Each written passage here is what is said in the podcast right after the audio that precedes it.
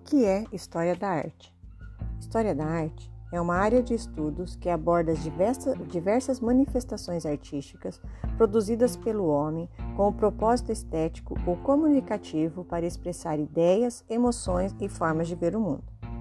Ela acompanha o desenvolvimento da história da humanidade, se relacionando com a cultura dos mais variados povos existentes no mundo buscando compreender as manifestações que foram e estão sendo realizadas até hoje. A história da arte, assim como os fatos históricos, ajudam a compor a história das sociedades. Muitos pesquisadores de diversas áreas tentam desvendar as origens da humanidade e, dentre tantas pesquisas, a, a conclusão que se obtém é que o aparecimento do homem está diretamente associado ao aparecimento de formas simbólicas, que ajudam a construir possíveis depoimentos sobre a origem e evolução do ser humano.